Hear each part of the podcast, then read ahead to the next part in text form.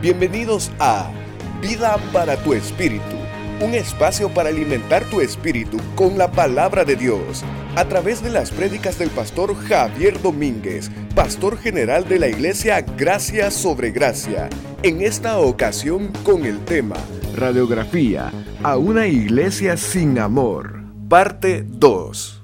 La iglesia de Corinto, una iglesia muy especial porque tiene cosas muy importantes, muy buenas, doctrinas muy establecidas, pero lamentablemente por la falta de amor que había entre sus miembros se llegó a convertir en una iglesia podrida, en donde había muchas cosas negativas y muy pocas cosas que alabarle en ese sentido.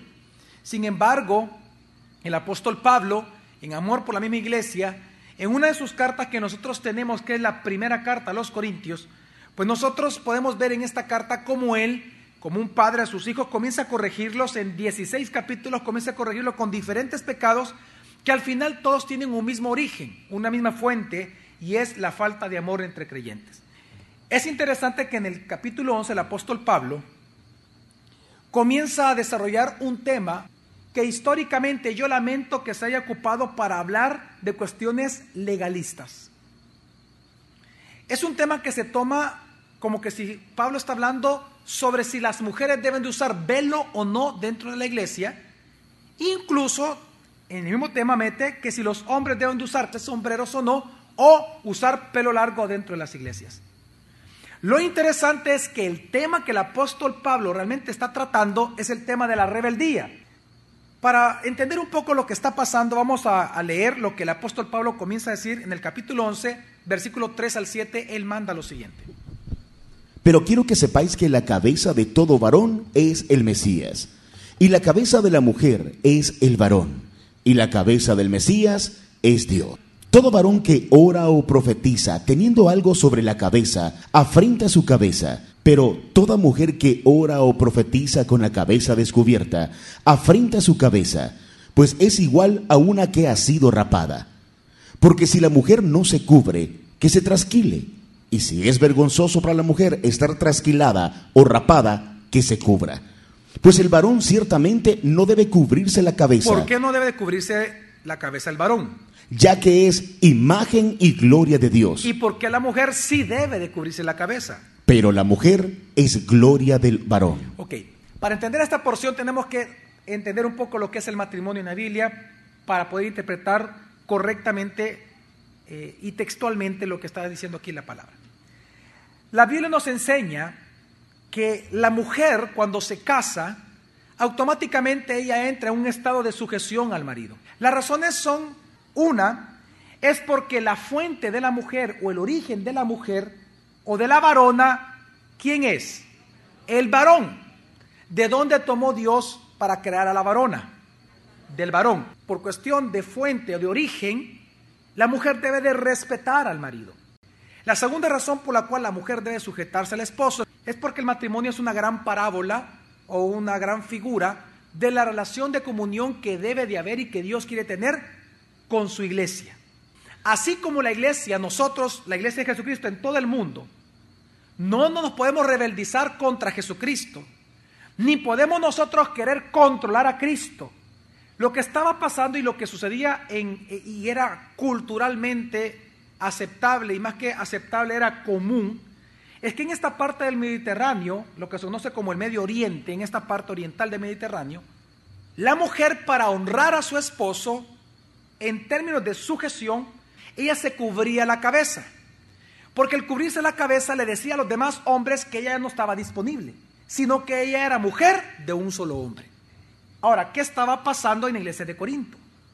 Que cuando las mujeres comienzan a ser contenciosas y comienzan a amargarse con el esposo, ellas comenzaron a rebeldizarse tanto que ellas por rebeldes, por rebeldía, comenzaban a, a quitarse qué? El velo. Lo que estaba pasando es que quienes estaban marcando la moda, como suele pasar en todo el mundo, eran las mujeres con más poder económico.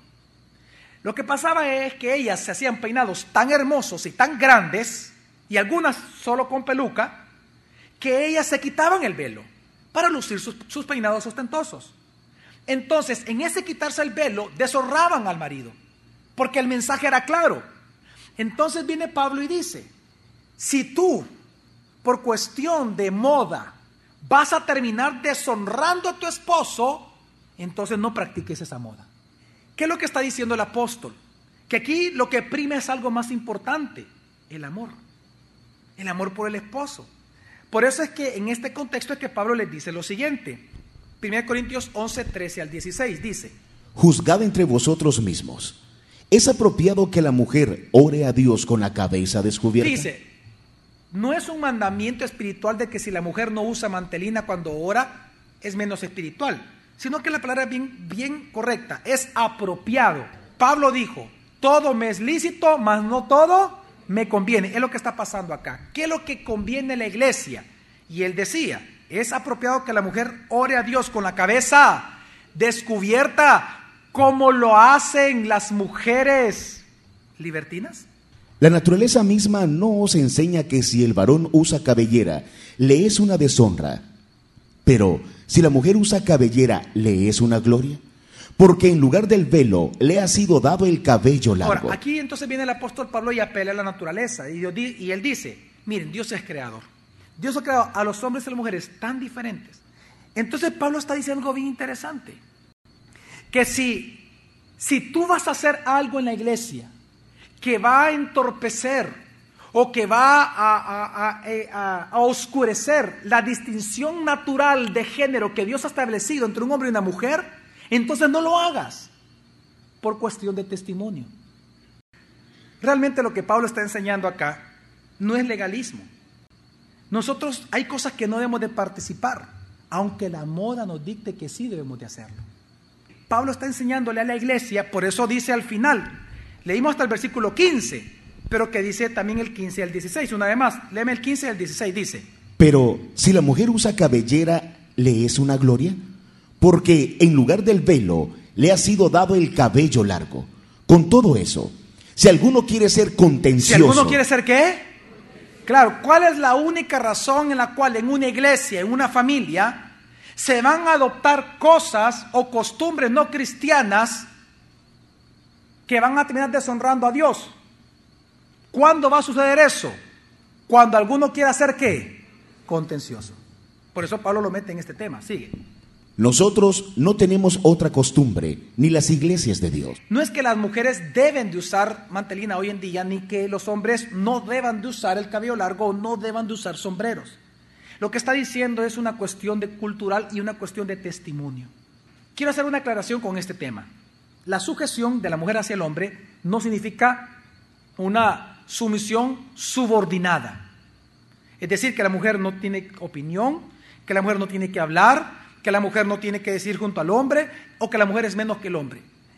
Pablo llega a decir incluso lo siguiente, que la mujer tiene tanto valor y tanta importancia con, con el hombre a la par, porque también ella fue creada ¿qué? a imagen y semejanza de Dios. Este pasaje nos demuestra algo, todo, todo, todo accionar rebelde en una persona implica que esa persona no ama a Dios, no ama a los demás, sino solo a sí mismo. Dice 1 Corintios 11 del 19, en este caso al 20 dice. Porque también debe haber divisiones entre vosotros. Divisiones dice, ¿por qué? ¿Para qué? Para que los aprobados se hagan manifiestos entre vosotros. Ahora, ¿dónde estaba pasando divisiones? Cuando pues os reunís vosotros, esto no es comer la cena dominical. O la Santa Cena, como sale en la mayoría de versiones. Mire, así como ellos celebran la Pascua, celebran la Pascua para recordar, cuando Jesús estaba en, la última cena con sus discípulos, Él pone una ordenanza. Y esta ordenanza es celebrar con Santa Cena la muerte y resurrección de Jesús y la espera de su segunda venida. ¿Qué entonces estaba pasando en la iglesia de los Corintios? Bueno, lo que estaba pasando es que estaban tomando la cena indignamente. Dice el versículo 27 lo siguiente.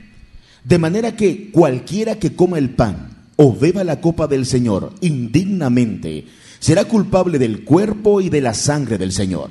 Pablo lo que comienza a enseñar es que en la Santa Cena ellos comenzaron a dividirse tanto que en lugar de ser comunión era división, de su unión completa. Lo que estaba pasando es que la Santa Cena consistía en lo siguiente. En todas las iglesias, desde Jerusalén hasta hasta los finales, los confines de Roma, hasta donde llegó la iglesia primitiva, la Santa Cena se celebraba de una sola manera. Cada domingo, la idea era reunirse entre cristianos a comer juntos y a beber juntos. Entonces la celebración era cada uno tenía que llevar un poco de comida o bebida.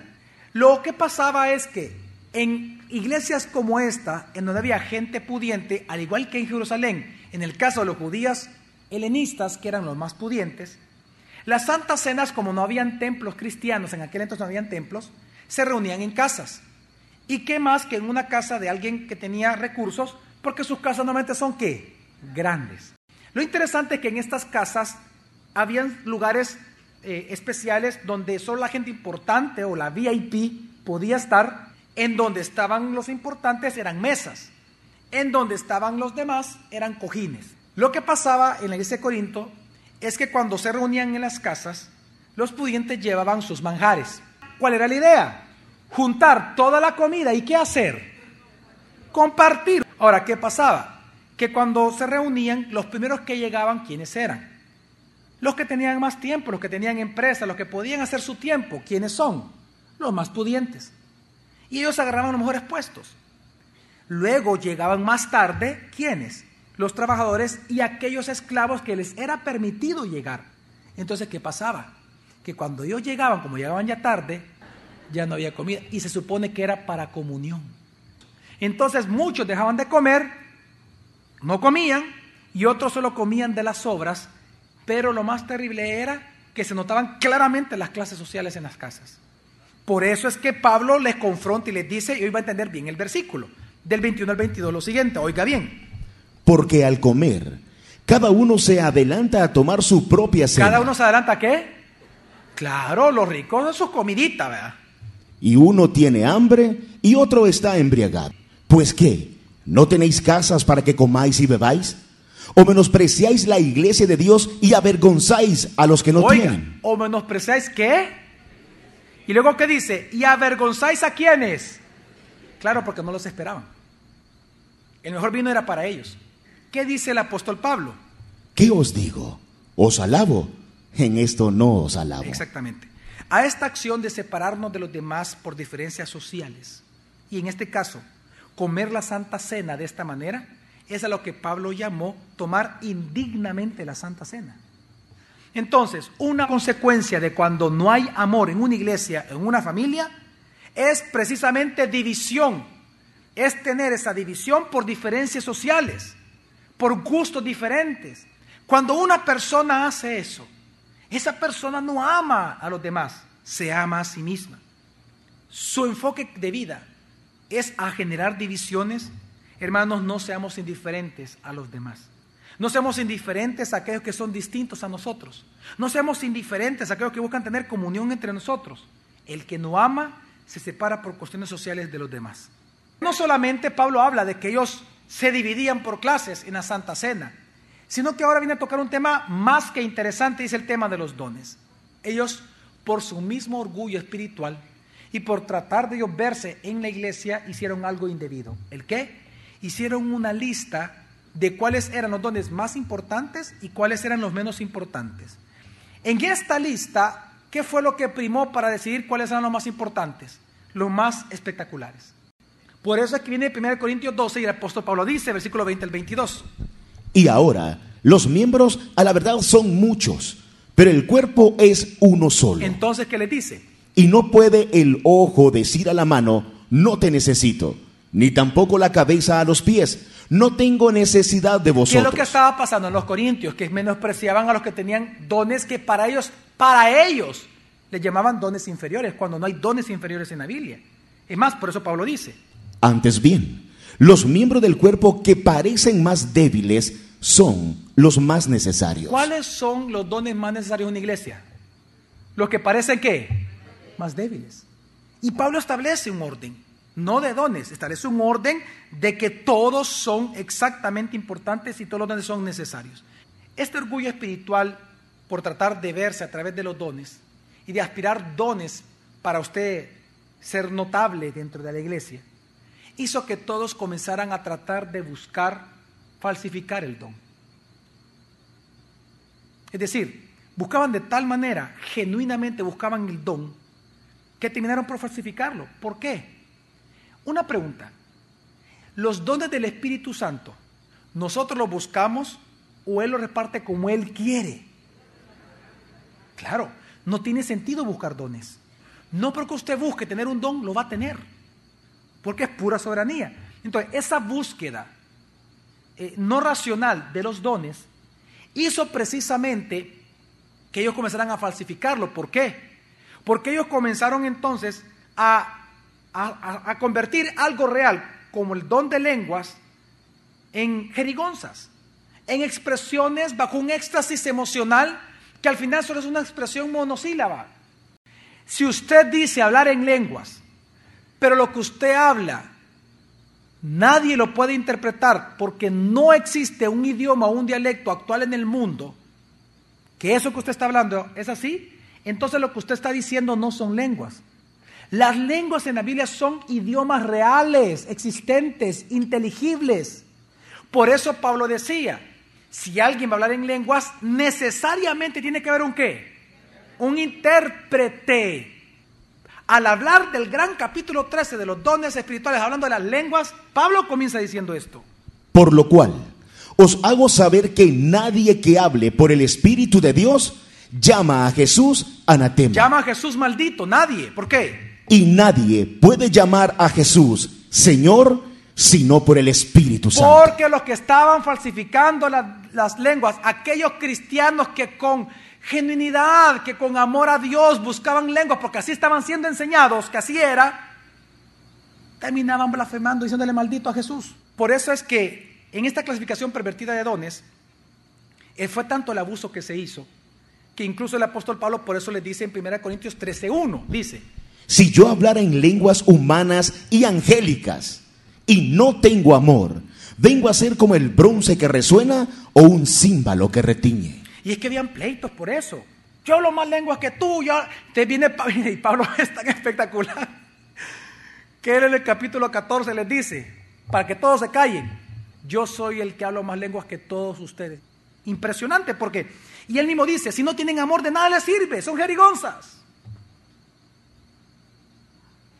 Todo esto, ¿de qué nos deja enseñanza rápidamente, pastor? Lo siguiente. Si usted está en una iglesia en donde el pastor inmediato suyo, su pastor, el pastor de la iglesia, su líder o los miembros de la iglesia, hay alguien que es orgulloso y su orgullo espiritual proviene de los dones que tiene, de los ministerios que maneja, del conocimiento que tiene, de lo que enseña o de lo que habla o por su vida de piedad, esa persona que muestra esa clase de orgullo espiritual no ama a nadie, sino solamente se ama a sí mismo. Porque el que ama no es orgulloso, no es servidor de todos, es el más humilde de todos. Pero el que no ama se siente orgulloso de lo poco que tiene. Y eso al final viene siendo vano, porque aún teniéndolo todo, si no tenemos amor, de nada sirve, nada somos. Por eso dice 1 Corintios 14, 12 y dice, Así también vosotros, Oiga. Puesto que anheláis dones espirituales, eso no hay ningún problema, usted los puede anhelar, pero entonces ¿qué hay que hacer? procurad abundar en ellos para edificación de la iglesia. ¿Acaso dónde debemos de procurar en los dones del Espíritu Santo para imagen nuestra? ¿Para orgullo nuestro? ¿Para qué dice la Biblia? Así que una persona que no ama va a ser orgullosa espiritual, aun con lo poco espiritual que, que manifieste. Dice el apóstol Pablo en en 1 Corintios 15, 12 lo siguiente. Entonces, si se predica que el Mesías fue resucitado de los muertos, ¿cómo dicen algunos entre vosotros que no hay resurrección de muertos? Una de las cosas que produce la falta de amor por Dios es que se comiencen a tergiversar y ya no creer a las doctrinas bíblicas fundamentales, siendo una de esas fundamentales la resurrección de los cristianos, la resurrección de los muertos. La Biblia nos enseña que, sea, que usted sea un inconverso o un converso, usted va a resucitar igual. Los inconversos, los que negaron a Cristo, van a resucitar para vida o para muerte eterna. Para muerte eterna. ¿Y los cristianos para qué van a resucitar? para vida eterna. Entonces, la resurrección se va a dar. Y a ambos se nos va a dar un cuerpo para soportar la eternidad. Tanto a los que van a pasar en el lago de fuego se les va a dar un cuerpo para soportar ese lugar de tormento eternamente, como para nosotros soportar la vida eterna. Entonces, lo que estaba pasando en la iglesia de Corinto es que ellos estaban realmente dudando de la resurrección de los muertos. Algunos dicen que es porque, recuerde que ellos eran bastante intelectuales y creían en las filosofías propias de la época, siendo una de ellas el dualismo, en que la materia es mala y lo inmaterial es bueno. Por lo tanto, ellos no concebían, el dualista no concibe una resurrección de muertos o un cuerpo glorificado por cuanto el cuerpo o la materia es mala. Luego los epicúreos, que era muy propio de la época también, ellos creían que la muerte simplemente era eh, la inexistencia de la preocupación acerca de la misma muerte y que cuando alguien moría lo que pasaba que, pasaba, que era eternamente pasaba en una conciencia adormitada, simplemente. Entonces, el problema, el problema de creer en que la resurrección de los muertos no es posible, es que si usted diciendo que es cristiano no cree en que usted va a ser resucitado o será un nuevo cuerpo, entonces usted está diciendo que Cristo no resucitó. Por eso Pablo, ante esta pregunta, él comienza a enseñar en todo el capítulo 15, comienza a explicar, hermoso este capítulo, comienza a explicar cómo es la resurrección de los muertos y cómo fue la resurrección de Jesús.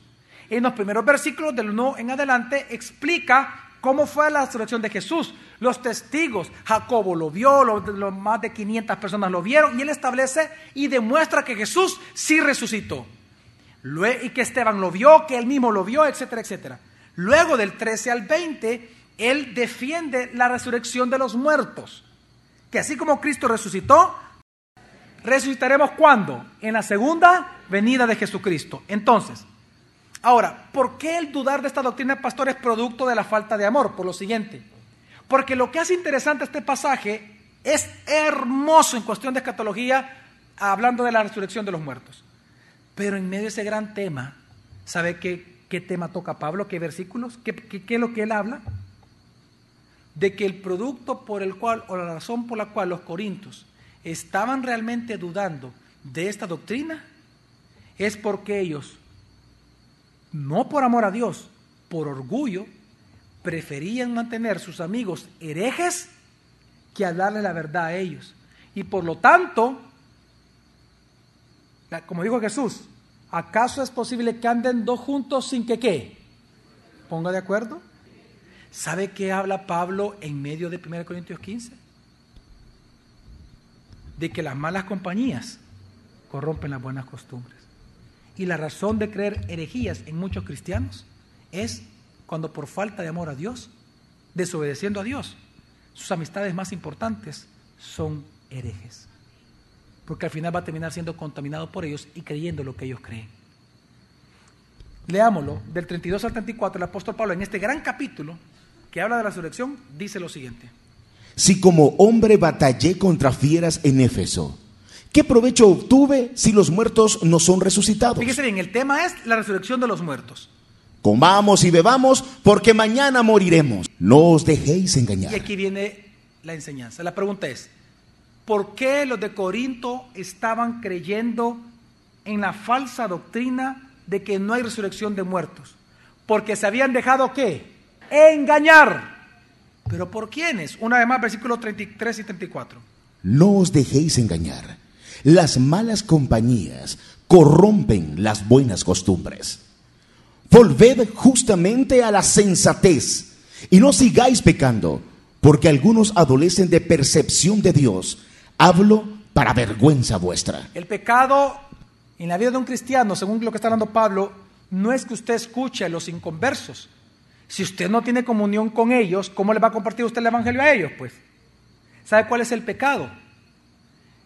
Que por egoísmo usted valore más mantener una amistad no hablando del Evangelio que lo va a dividir a, usted y a él, que predicar el Evangelio aunque la amistad se pierda.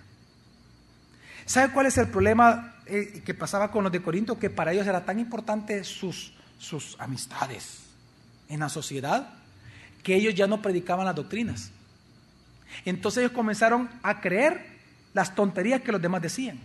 Y ellos no hablaban porque sabían que si hablaban, ¿qué, se iba, qué, qué iba a pasar necesariamente con esa relación? Se iba a romper.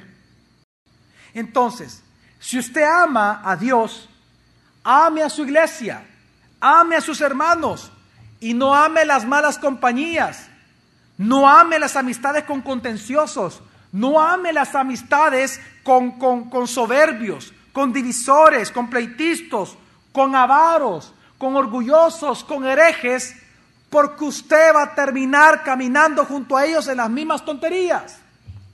No aborrezca al inconverso, ame al inconverso, pero ¿cómo? Predicándoles el qué. Y si por predicarles el Evangelio usted va a perder esa amistad, gloria a Dios. Porque usted le teme más a Dios que a los hombres. Si usted le teme más a los hombres, entonces haga lo que el hombre le diga. Pero si usted dice amar más a Dios y temer más a Dios, haga lo que Dios le manda hacer a usted. No importa las consecuencias. Dice 1 Corintios 16, del 1 al 2, hablando de las ofrendas generales para las demás iglesias necesitadas, Pablo dice, Ahora bien, en cuanto a la ofrenda para los santos, haced vosotros también tal como ordené a las iglesias de Galacia. Cada primer día de la semana, cada uno de vosotros ponga aparte, ahorrando de lo que haya prosperado, para que cuando vaya no se hagan entonces colectas. Las diemos y las ofrendas son para el sostenimiento de la iglesia.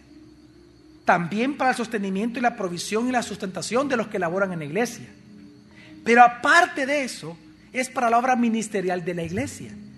Pero también se ocupa para algo los dimos en las ofrendas. Para las necesidades de los más necesitados. Con todo esto que hace su iglesia y con toda esta petición y orden de Dios para usted, ¿qué hacen muchos? ¿Acaso muchos le restan importancia a esto? Si usted dice amar a Dios, pero usted no es generoso en el reino de Dios, usted no lo ama.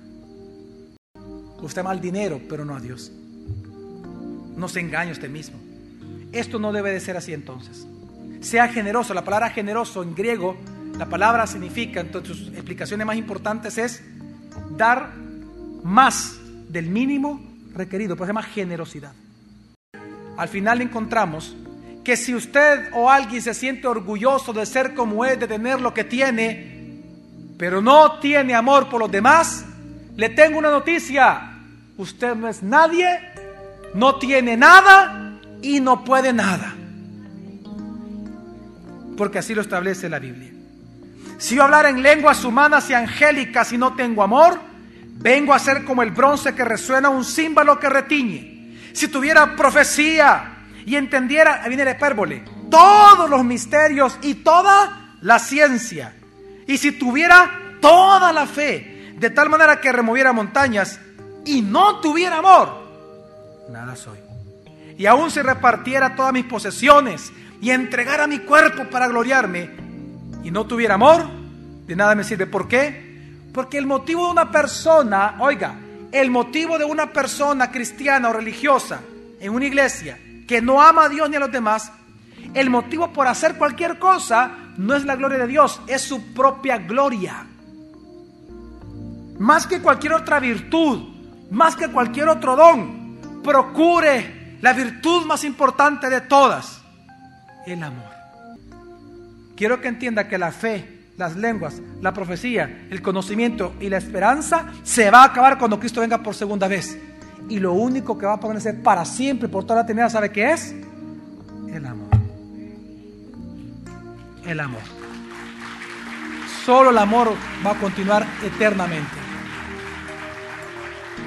Si usted no ama en la tierra, es porque usted no está calificado para estar en el cielo.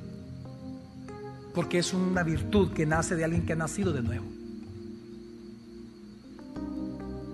Así que, ¿cuál fue el consejo que el apóstol Pablo entonces dejó al final a una iglesia que no amaba a los demás?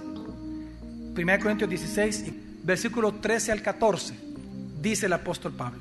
Velad, estad firmes en la fe, portaos valientemente, sed fuertes, todas vuestras cosas sean hechas con amor. Hermanos, solamente quiero invitarlos a entender Sola escritura, sola fe, sola gracia, solo Cristo. A Dios sea la gloria. Esas son las doctrinas de la gracia que hoy conocemos. Pero yo quiero agregar una, solo amor. Lo anterior de nada sirve en la vida práctica diaria si no tenemos amor los unos por los otros. El próximo jueves te esperamos para continuar aprendiendo de la palabra de Dios, Vida para tu Espíritu, con el pastor Javier Domínguez. Es una producción de Iglesia Gracia sobre Gracia. Puedes encontrar más recursos como este en nuestra página web, graciasobregracia.org. También puedes visitarnos en Hotel Holiday Inn los domingos a las 8 y 11 a.m. Iglesia Gracia sobre Gracia, tu iglesia, tu casa, tu familia familia.